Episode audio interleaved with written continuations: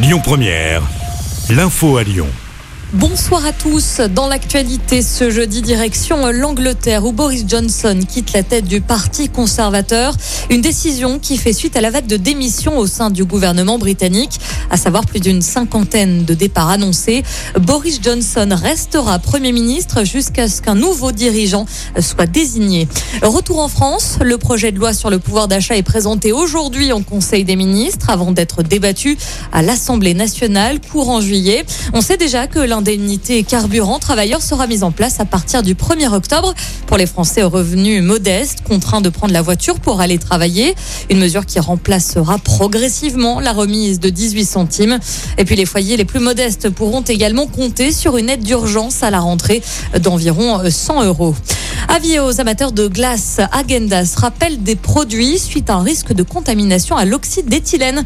Il s'agit d'un pesticide cancérogène. Sont concernés quatre lots de crème glacée à la vanille.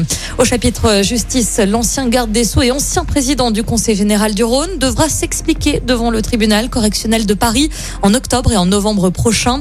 Michel Mercier est soupçonné de détournement de fonds et d'emplois fictifs familiaux. Il va y avoir du monde demain sur les routes de France en direction des vacances. Le trafic est classé orange sur tout le pays par bison futé. C'est rouge pour notre région ainsi qu'en Ile-de-France. La circulation sera encore plus compliquée ce samedi. C'est rouge sur tout le pays, noir en Auvergne-Rhône-Alpes pour les départs. Bison futé hisse le drapeau orange également dans le sens des retours sur les trois prochains jours. Un mot de vélo pour terminer avec la sixième étape du Tour de France qui emmène les coureurs entre la Belgique et la Meurthe-et-Moselle aujourd'hui sur un parcours accidenté de 220 km. Le Belge Wout van Aert détient toujours le maillot jaune. Écoutez votre radio Lyon Première en direct sur l'application Lyon Première, lyonpremière.fr et bien sûr à Lyon sur 90.2 FM et en DAB+. Lyon Première